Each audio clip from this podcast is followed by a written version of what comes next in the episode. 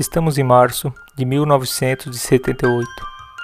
Uma explosão criminosa matou 13 pessoas no centro da cidade de Criciúma na madrugada do dia 29, quando Raul de Oliveira colocou em ação seu plano desastrado para receber o valor do seguro de um pequeno prédio com dois andares que ele era dono. Além dos apartamentos alugados, Raul tinha uma loja de tecidos e outra de roupas no térreo. Com a ajuda de Olívio Francisco Aguiar, que levou seus dois filhos, a ideia de Raul era espalhar 200 litros de gasolina e 50 de tiner nos alicerces do edifício. Os incendiários queriam colocar fogo na construção com o tempo dos moradores saírem ilesos. Só que um detalhe fez tudo dar errado. Raul de Oliveira traiu seus comparsas e colocou fogo no rastilho de gasolina, sem que eles pudessem sair espalhar os líquidos antes do fogo atingir os tonéis quase cheios. Por isso o prédio explodiu, desabou e provocou a tragédia.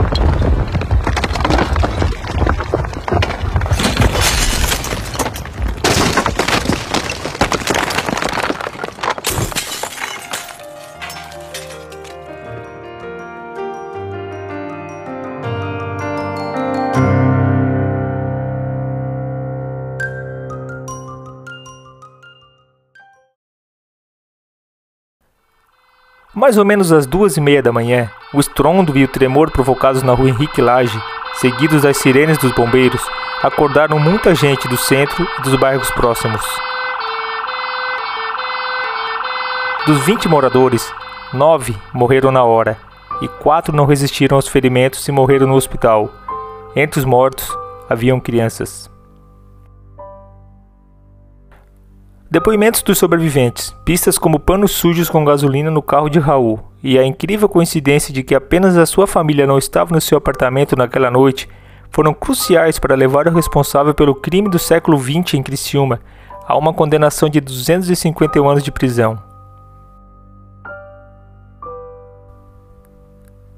No entanto, ele cumpriu apenas 17, e dizem que Raul ainda é visto perambulando pelo cemitério da cidade, por entre as sepulturas das pessoas que ele matou. Agora que você percebeu o contexto daquele ano, vou dar um pulo até dezembro de 78 para lembrar mais um drama que aconteceu em outra madrugada, na mesma cidade, mas com outra família. Eu sou o jornalista Eduardo Daniel, o faz tudo desse humilde projeto, e o sexto episódio do Ayure Podcast já está no ar. Para falar sobre a importância do parto assistido e humanizado, antes de conversar com uma doula, quero contar a história do casal que esperava o seu primeiro filho e viveu um pesadelo de nove meses com problemas de saúde da mãe e a previsão de que o pior iria acontecer no finalzinho dos loucos anos 70. Hugo Favarin e Adelaide de Souza haviam se mudado para Tubarão, mas para ficar mais perto da mãe e das irmãs, Adelaide fez o pré-natal e faria o parto em Criciúma. Seu Hugo, hoje aposentado, fez muitas viagens de ônibus entre as duas cidades naquela época. O casal ainda não tinha carro. No dia do parto, ele trabalhou até o final da tarde e depois embarcou mais uma vez para viajar por uma hora e meia. A gente precisa fazer um exercício de imaginação e lembrar que os ônibus e as estradas não tinham nada do conforto de hoje em dia.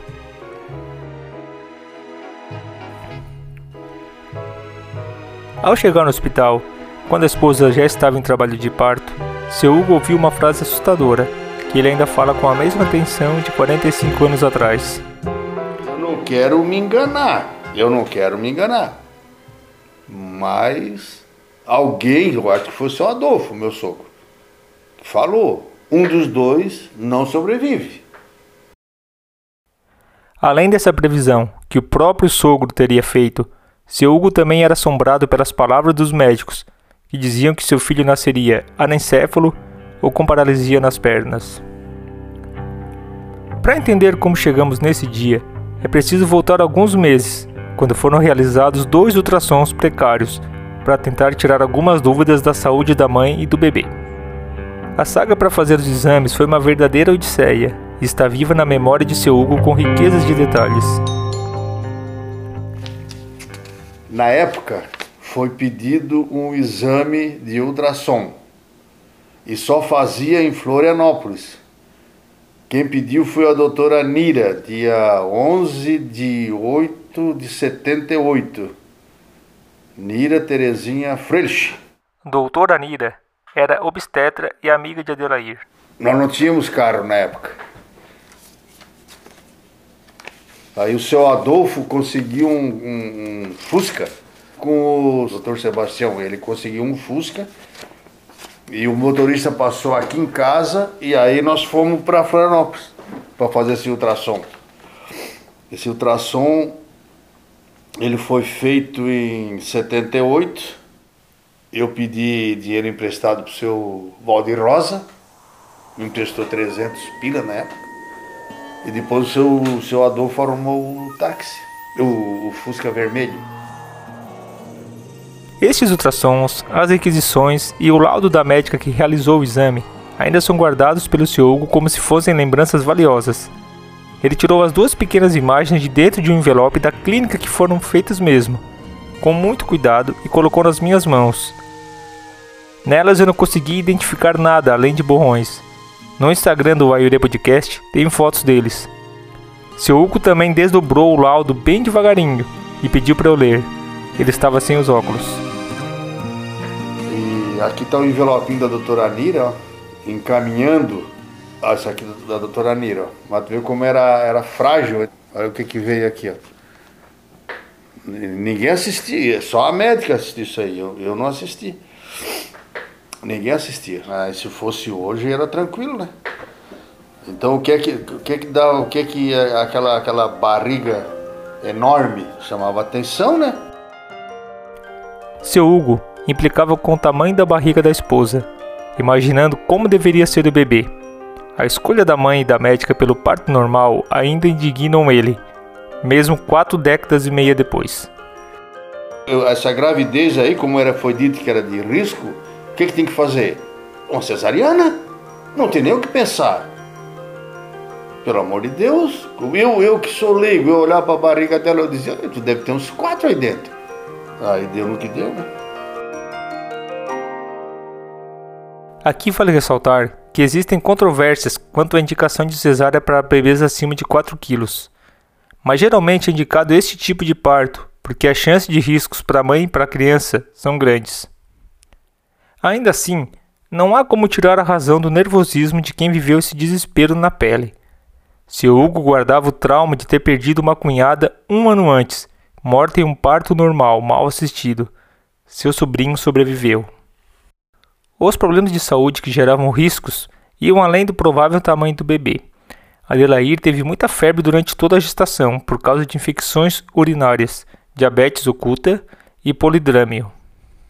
Essa síndrome é caracterizada pelo excesso de líquido amniótico e tem como causas malformações no feto, diabetes materno e gestação múltipla.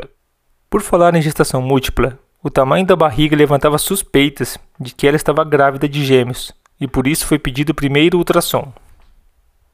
Olhando para trás, Hugo reconhece que talvez o que tenha faltado foi orientação e o apoio de uma profissional muito comum hoje em dia, mesmo custando acertar o nome dela.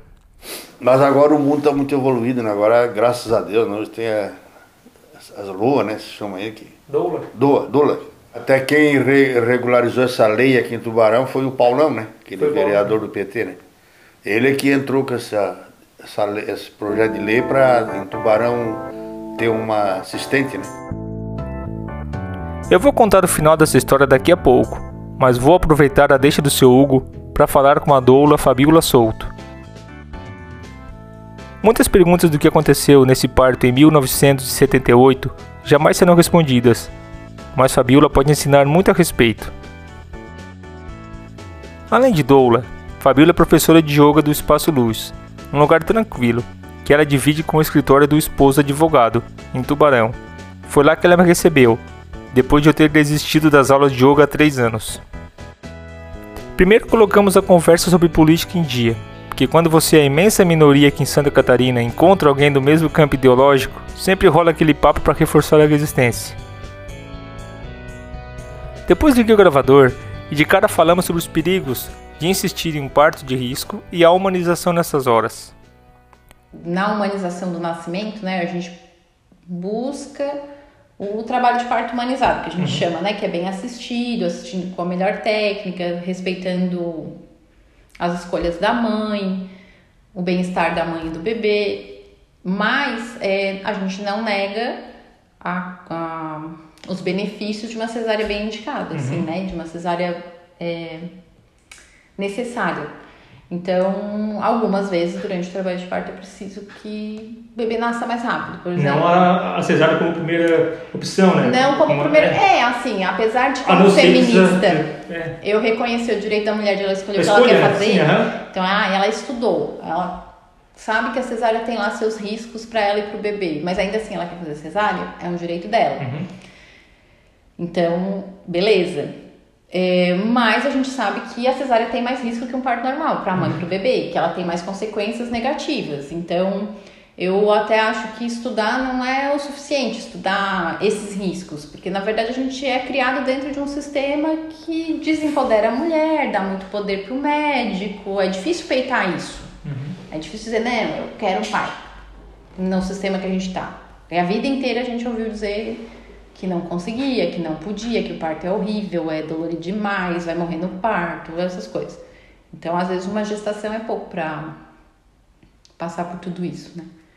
E o risco, toda gestação é de risco, né? Ela tem um risco habitual que a gente chama. Quando esse risco cresce, a gente começa a pesar, vale mais a pena uma cesárea ou esse risco que está crescendo. Hum. E nenhuma mãe, nenhuma mulher, nenhuma condição vai dizer assim, ah, eu quero peitar esse risco maior colocar em risco ou colocar meu bebê em risco só para ter um parto. O objetivo não é ter o parto, o objetivo é todo mundo sair bem, né? Mas o que eu queria saber mesmo era se Fabíola já acompanhou pessoalmente algum caso de risco em um parto normal. Esse ano, esse ano não, ano passado. Finalzinho do ano eu acompanhei uma, um parto que tinha um sangramento absurdo que era um descolamento de placenta. E ela disse, eu não quero a cesárea, mas não tem que querer. É obrigada a fazer senão teu bebê vai morrer e tu também pode morrer, porque ela tava com hemorragia já. Então ela foi pra cesárea muito rápido. Eu nunca tinha acompanhado uma assim, tipo, tão. um risco tão forte, assim. Foi tipo muito rápido. Em cinco minutos ela tava na sala de cesárea e o bebê tava nascendo. Não é comum acontecer, mas acontece. Hum. Ah, o batimento cardíaco do bebê não tá legal. Ele não curtiu o trabalho de parto. Ele não tinha energia para isso, reserva sei lá, a contração tá tirando oxigênio do bebê, porque a contração diminui o oxigênio pro bebê, mas tá demais, ele não tá conseguindo se recuperar, vai pra cesárea também. Não é um risco assim, ó, mas ninguém vai deixar um bebê até o ponto de ele sofrer de verdade, uhum. né? Então, vai pra cesárea também. É, não é incomum acontecer. Não, não existe nada sem risco, né? Nem nascer. Esta nova vida de Fabiola começou há 10 anos, quando ela trocou a carreira de advogada e atenção nas audiências para dar aula de yoga, virar doula, ativista pelo parto humanizado e ainda mais feminista. Na entrada da sua escola de yoga, de cara a gente viu uma bandeira com as cores do arco-íris e outra com a frase Fogo no patriarcado. Na verdade, o que me fez parar de, de, de advogar foi doular, mas eu já fazia, já tinha uma escola de yoga e eu fazia tudo junto advogava e dou aula. E eu fui, fui do, advogava e dava aula de yoga. Aí eu fui é, fazer yoga porque eu tava muito louca, né? Assim, estressada, nervosa e tal. E comecei a estudar e resolvi começar a dar aula também. Tive um incentivo da minha professora para dar aula. Mas dou lá foi me fez parar de advogar, porque daí eu não conseguia dar conta de tudo e foi perdendo também o amor pelo, pela advocacia, assim, pelo direito, pelo lugar que eu tava também, assim, de direito empresarial, que já não era mais a minha vibe, assim. Uhum. A palavra doula tem origem grega e na antiguidade significava escrava. Atualmente a expressão ganhou o significado de mulher que serve. O conceito moderno que se refere a alguém que cuida das novas mães foi dado pela antropóloga Dana Rafael, nas Filipinas. Fabíola explica melhor. Doula, a doula é uma acompanhante de trabalho de parto especializada em cuidado físico e emocional. Então, ela acompanha a mulher na gestação, no trabalho de parto e no pós-parto, é, dando informação e cuidando da. oferecendo conforto, na verdade, né? Durante o trabalho de parto, oferecer conforto, motivação, é, com métodos não farmacológicos de alívio de dor. E no pós-parto também suporte para amamentação, para cuidados com o bebê, para cuidados emocionais da mãe. Basicamente isso. Ela substitui, a doula substitui o que eram as comadres. E tem uma confusão que muita, muita gente faz. Eu já fui um desses. A doula não é uma parteira. Não, porque a parteira pega o bebê.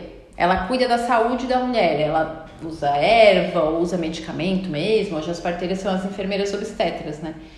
Então ela vai pegar o bebê, ela vai mexer com a saúde da mãe, vai cuidar do batimento cardíaco do bebê. A doula não vai aparar bebê, não vai medir pressão, não vai fazer toque, não vai fazer nada com relação à saúde física da mãe e do bebê.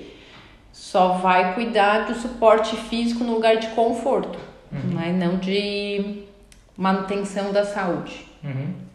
Basicamente isso. Falando nelas, as parteiras de tradição, assim como as doulas, são reconhecidas pelo Ministério da Saúde e as duas podem realizar um parto na ausência de um médico ou uma médica. O parto domiciliar ou hospitalar, eles têm o mesmo nível de segurança, uhum. né? Segundo os estudos científicos. E é a escolha da mulher, está lá nas recomendações do Ministério da Saúde, que é a escolha da mulher onde ela vai ter. Embora não seja bem visto pelos médicos, porque a maioria dos médicos não vai atender parto hospitalar, ele vai ser atendido pela parteira da tradição, que no Brasil é reconhecida como profissional da assistência, principalmente em lugares que não tem saúde formal, né? Tipo ah, lá no meio da Amazônia, é, no Nordeste. Então tem as parteiras na tradição, que tem, que tem uma formação diferente, não é uma formação acadêmica, e as enfermeiras obstetras que daí tem capacitação para atender o parto em casa ou no hospital. Então no domiciliar tem isso, mas não pode ter um parto domiciliar só com uma doula, por exemplo. Ah, tá. Tem que ter alguém. Tem que ter um agente da saúde, uma pessoa da saúde, um uhum. profissional da saúde lá para cuidar. Uhum. Outra ideia errada que nós construímos das doulas é que ela só surge na hora do bebê nascer. Acho até que elas gostariam que a realidade fosse essa, mas não é bem assim que acontece. Elas costumam acompanhar a gestante durante muitas semanas até o nascimento do bebê uma consequência disso é o envolvimento com o recém-nascido, a mãe e o restante da família. Na, no nascimento, assim, tem uma questão ética do profissional de saúde que não pode atender familiar, amigo íntimo, essas coisas, né? Porque eu acho que a emoção pode influenciar o trabalho deles. Mas eu acho que no nascimento do parto, a doula principalmente, por exemplo, eu não vou atender um parto a não ser que eu esteja voluntária em algum hospital, em algum plantão de doula, que aqui em Tubarão não tem, mas eu não atendo parto se eu não tiver vínculo com a pessoa anterior. Não adianta me ligar e dizer, já aconteceu, ah, tô entrando em trabalho de parto. Não, venho, mas eu nem te conheço. Né? É, precisa ter um vínculo, uhum. eu preciso saber quem é aquela pessoa, quais são as necessidades dela, qual é o histórico da, de saúde dela, da gestação, o que, que ela quer com o parto dela o que, que ela espera de mim. Então a gente faz encontros para ter vínculo. Uh, sei lá, acho que se alguém vê um neném chorando, não, um neném nascendo e não se emocionar, a pessoa já virou um, um bloco de gelo, assim, né? Um Mr. Gelo, gelado. Porque é emocionante, independente de ter vínculo ou não. Mas a gente cria um vínculo. Tem é, pessoas que eu doulei que até hoje são minhas amigas, frequento minha casa, virei madrinha. Ainda bem que eu não virei madrinha de todo mundo, mas virei madrinha das crianças.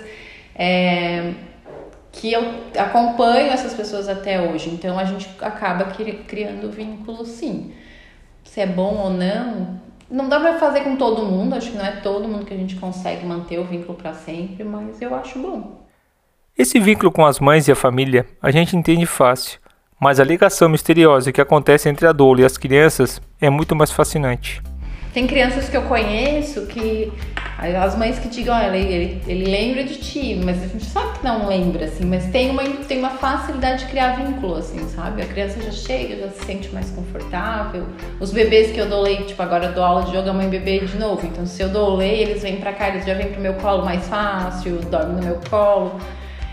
Tem sei lá, a gente acredita numa memória, não essa memória neurológica, né? Hum. Mas essa memória assim de corpo, memória de alma, sei lá, que reconhece as pessoas.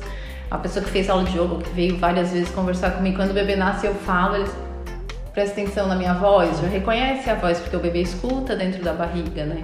Então tem algum vínculo assim.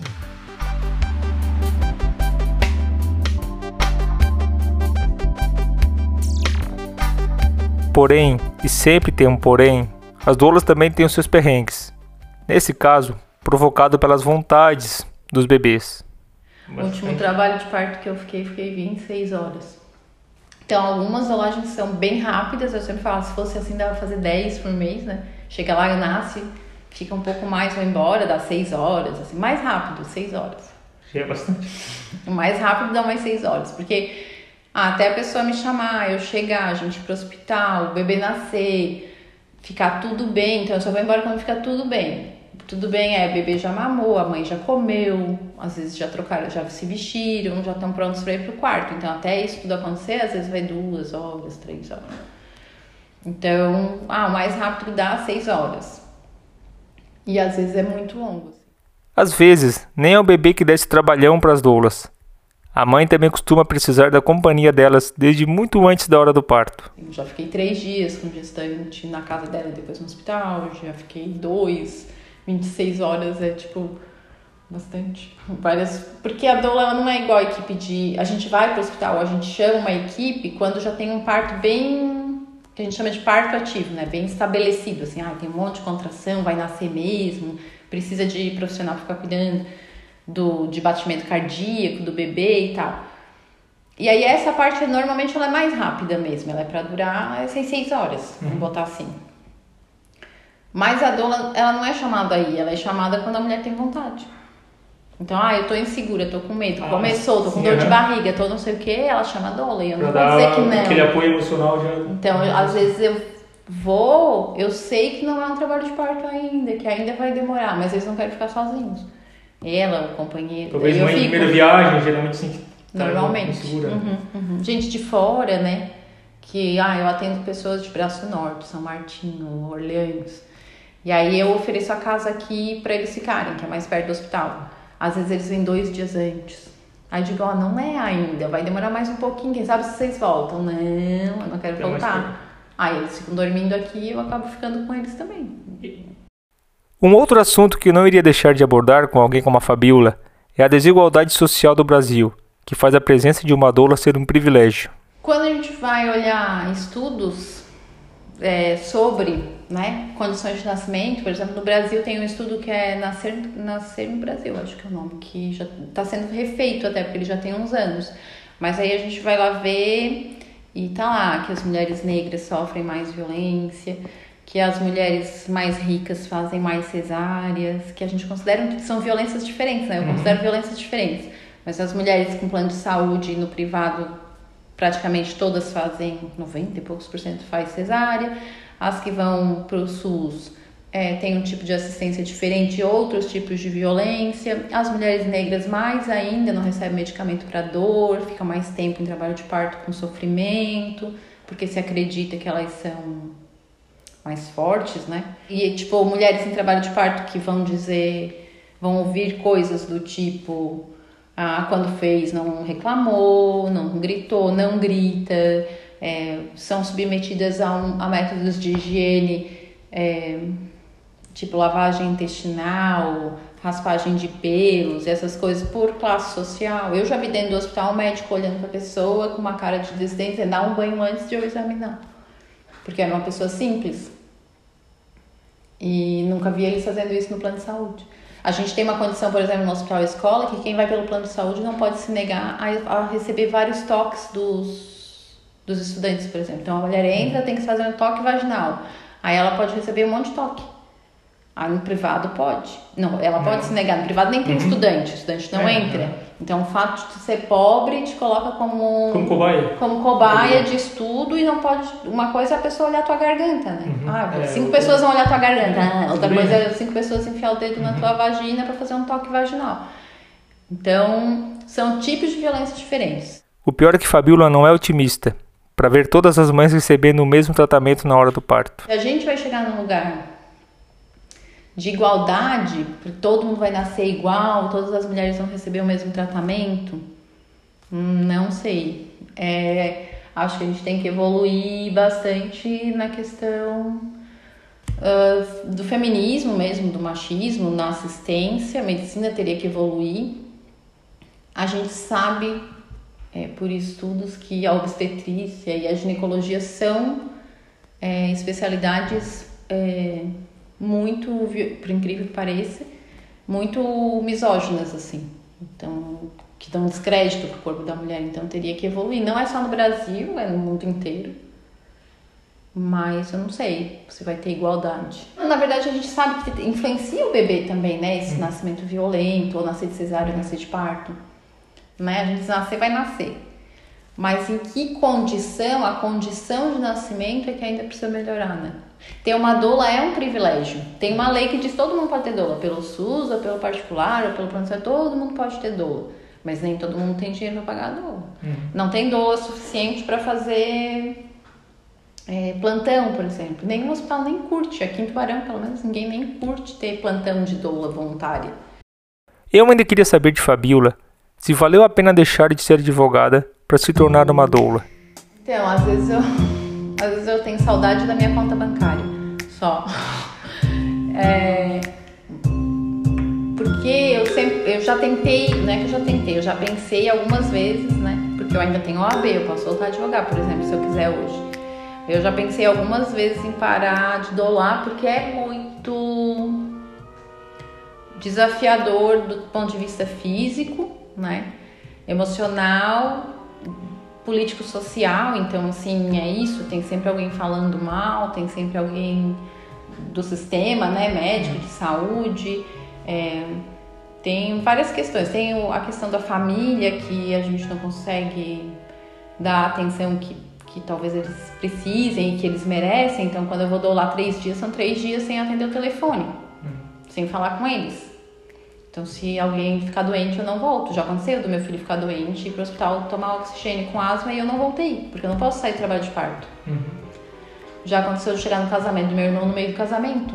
Tem que sair. Porque eu, o trabalho de parto não tinha acabado. Ou de chegar na festa do meu filho no dia da festa, porque tinha um bebê que nasceu no dia 27 lá em Floripa e eu cheguei no dia do aniversário dele, dia 28. E ele faz aniversário dia 29. E mesmo com tantos sacrifícios pessoais e profissionais, Fabiola é movida para tentar fazer a diferença. Então, isso é, ao, mesmo tempo que é muito bom dolar, que é massa, é dolorido em outros, em outros lugares, assim. Só que ao mesmo tempo é isso, eu acho que só é doula quem tem, não sei se é missão, se é um negócio, assim, um negócio. Mas eu, não dá pra parar, eu não consigo parar, assim. Certo que eu vou parar o dia que os dois joelhos ficarem inflamados, só um que tá, um dia que eu não consegui mais fazer, assim tem uma. A gente costuma dizer que a gente é viciada em ocitocina, que é o hormônio do amor que é liberado na hora do trabalho de parto, assim, né?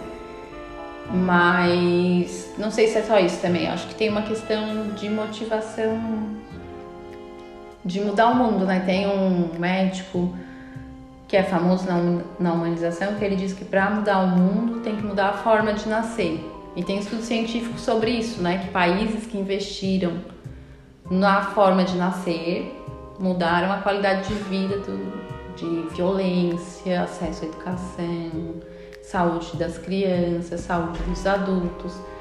Então, é uma coisa que eu acredito. Então, eu sigo nisso. Fazendo a tua parte. Né? Fazendo a minha parte, é. Que eu acho que faz diferença.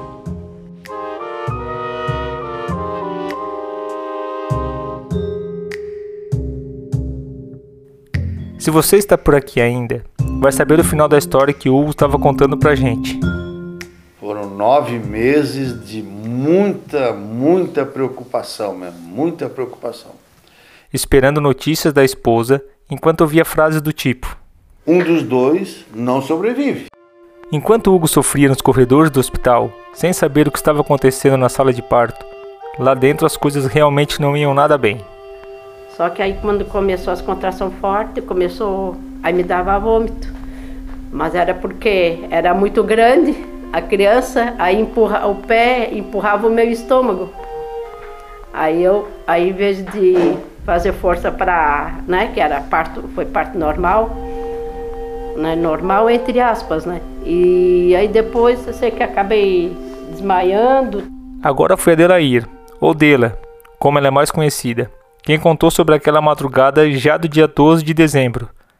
Aliás, Hugo ainda torcia por mais uma coisinha naquela noite. Que era torcida para o parto ser dia 12 para ficar 12 de 12, para ficar fechar o dia e o mês.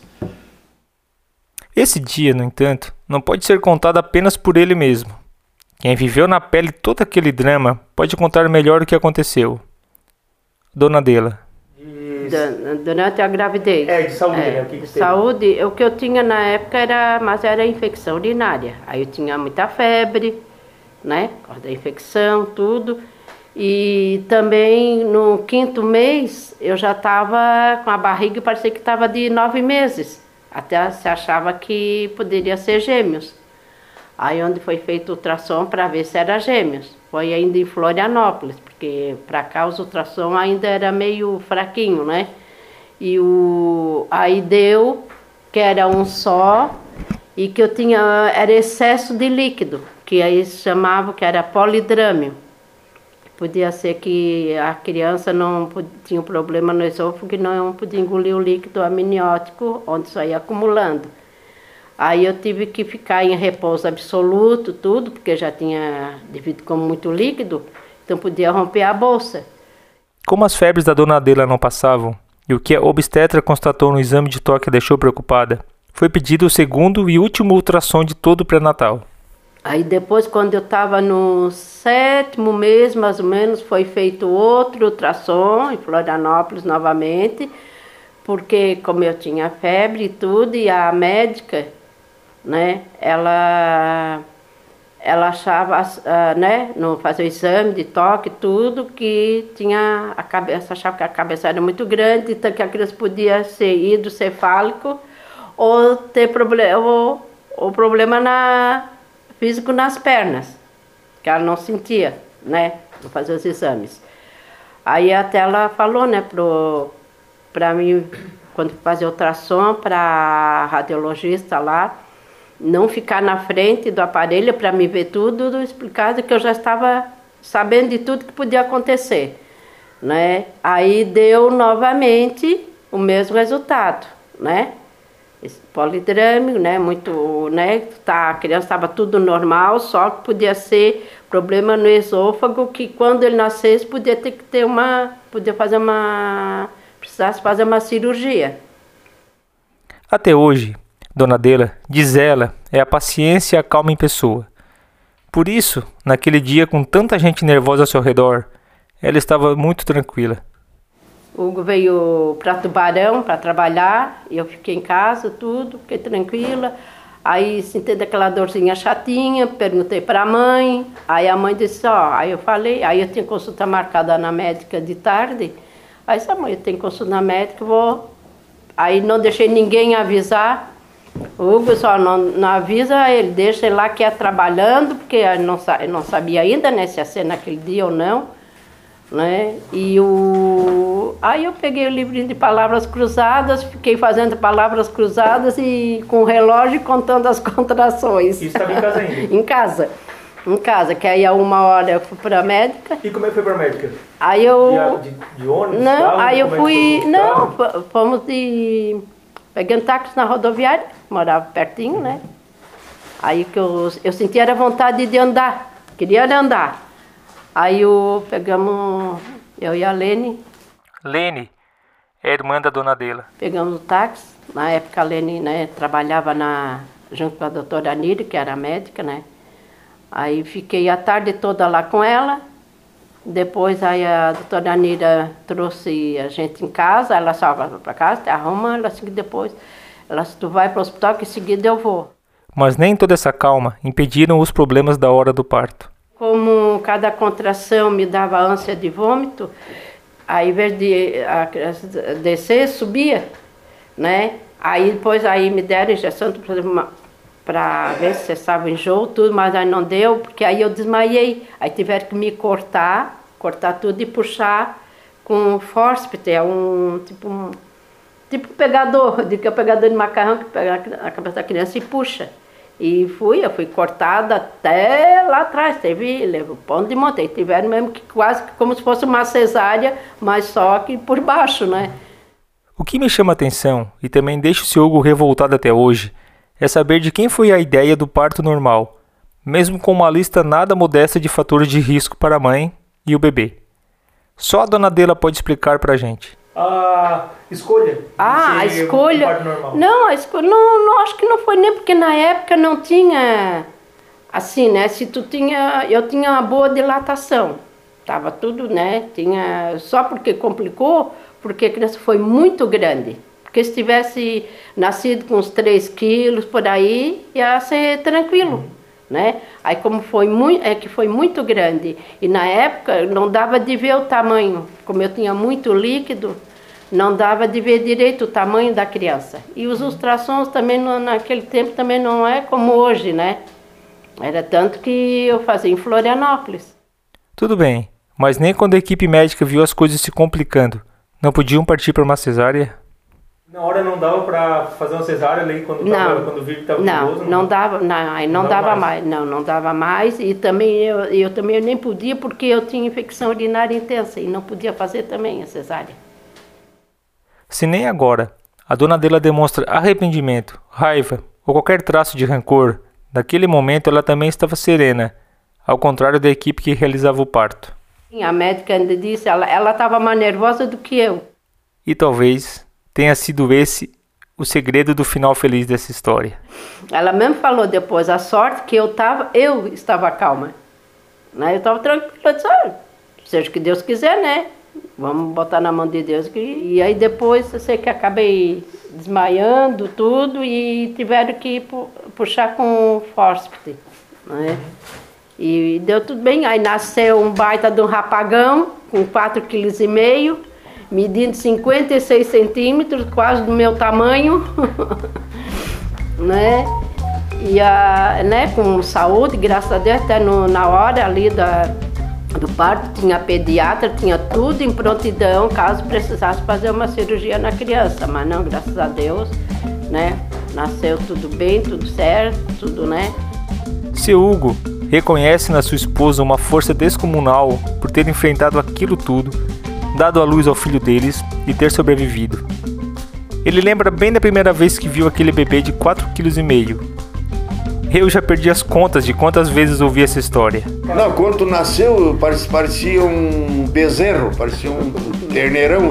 Pare, pare, pare. Aí só que ai, como é que não tá a mãe lá dentro? Você ouviu certo mesmo. Seu Hugo disse: Quando tu nasceu, porque o bebê que correu risco de vida, hoje nascer com problemas irreparáveis, é esse que vos fala. Eu cresci ouvindo essa história dos meus pais como um feito épico. O que eu nunca tinha feito eram perguntas sobre os porquês de algumas escolhas e alguns detalhes que passavam batido nas conversas dos almoços de domingo. E o mais graças, né? Graças a Deus, né? Correu tudo tudo bem, claro. Eu fiquei depois, né? 40 dias de molho mesmo, né? Tudo, né, depois. né? Que aí eu, é, depois, que aí eu voltei pro hospital. Eu voltei, aí quem ficou cuidando dele foi a madrinha, minha irmã, que ficaram cuidando, né? Porque eu não podia, eu fiquei, eu fui poder pegar, depois dos 40 dias que eu não podia nem pegar no colo para não passar infecção uhum. para a criança, porque eu, né, devido à infecção urinária, infeccionou tudo e me deu necrose na bexiga. É, então foi bem complicado para mim, né? A criança foi tudo bem. Três anos depois de mim, foi a vez da minha irmã, Ana Paula, nascer. Minha mãe, como é mais fácil poder chamá-la assim, faria outro parto normal, mas preferiu a cesárea, por uma outra razão. E o segundo parto foi normal ou cesárea? O segundo foi cesárea, aí foi marcada, já foi cesárea, tudo, porque aí eu já ia fazer já laqueadura também. Mas foi por isso ou porque ficou com medo de não, não, foi, foi não, porque eu já queria, foi para fazer a laqueadora, que se eu tivesse que, porque eu tinha condições de fazer parto normal, né, e o, né, aí eu fiz a, a cesárea, fazer a laqueadora, tudo, e depois, né, tanto que quando eu engravidei da segunda vez também veio tudo de novo, a infecção, aí como já sabia que eu tive diabetes, a diabetes oculta, né, que chamam, né, na gravidez, aí já foi feito tudo, o tratamento, a dieta, tudo certinho, né, uhum. para não ter o mesmo problema. E o, até quando eu engravidei a segunda vez, todo mundo me chamou de louca. Ela nasceu menor, mais leve e sem riscos. Meu pai, como um bom saudosista, contou muita coisa nessa entrevista. Pela milésima vez, ele disse que quando a minha irmã nasceu, nevou nos três estados do sul, como provam os jornais que ele guarda do dia. Mas tem uma história que não tem como deixar de fora. Me perdoem. Agora tu imagina a minha mãe quando ganhou o primeiro filho, lá em Morro Grande, que antigamente pertencia a Meleiro, e, e, a mãe andou num carro de boi 12 quilômetros para sair da casa dela, lá do Morro Grande, até no hospital de Meleiro, num carro de boi, para fazer a cesariana. Por que, que o nome do meu irmão é César? Por causa da cesariana. Essa é uma homenagem que deram a ele porque foi uma cesariana. E o, aquilo sim foi um sofrimento. Hoje, cara, hoje. Para terminar esse episódio, preciso falar algumas coisinhas. Primeiro, e talvez o mais importante, é que ter um acompanhante na hora do parto é um direito da mulher. Mesmo que não possa contratar uma doula, oriente seu acompanhante a se preparar para o momento estudar direitos da mãe e deveres da equipe médica, por exemplo, é uma grande coisa a se fazer. Depois, preciso dizer que entrevistar pai e mãe é difícil pra caramba. Pior ainda se for para fingir que não nos conhecemos. Mesmo assim, ir na casa dos pais para fazer uma entrevista com eles tem lá suas vantagens. Quer tomar um café, Dudu? Sabe os ultrassons e os laudos que postei no Instagram? Agora estão todos guardados comigo. É uma sensação estranha ver que um dia eu fui aquele borrão. E uma última coisinha. Se você quiser ajudar esse pobre podcast, compartilhe ele com seus amigos. Siga o Ayurê no seu tocador preferido e dê 5 estrelas no Spotify. Isso faz uma diferença enorme nesse início de caminhada solitária e sem grana. Na verdade mesmo, eu queria muito que você compartilhasse esse episódio mais do que minha mãe vai compartilhar nos grupos das amigas dela no Zap. Mas aí seria pedir o impossível, né? Muito obrigado de coração, se você ainda está por aqui. Seja você de casa ou ouvinte novo, espero que volte. Enquanto existir uma pessoa para ouvir, eu vou continuar procurando histórias para contar. Segue o baile, com o gravador na mão e uma ideia na cabeça. Isso é trabalho de aula, alguma coisa? O que, que é? Não, eu tenho podcast agora. Como é que assiste? Onde é que é? É no Spotify. Ah, mas eu não sei, não cada vez sabe. É tipo um rádio, só que é no Spotify, né? Não, não, igual só o YouTube já é pra mim, já foi uma descoberta muito grande.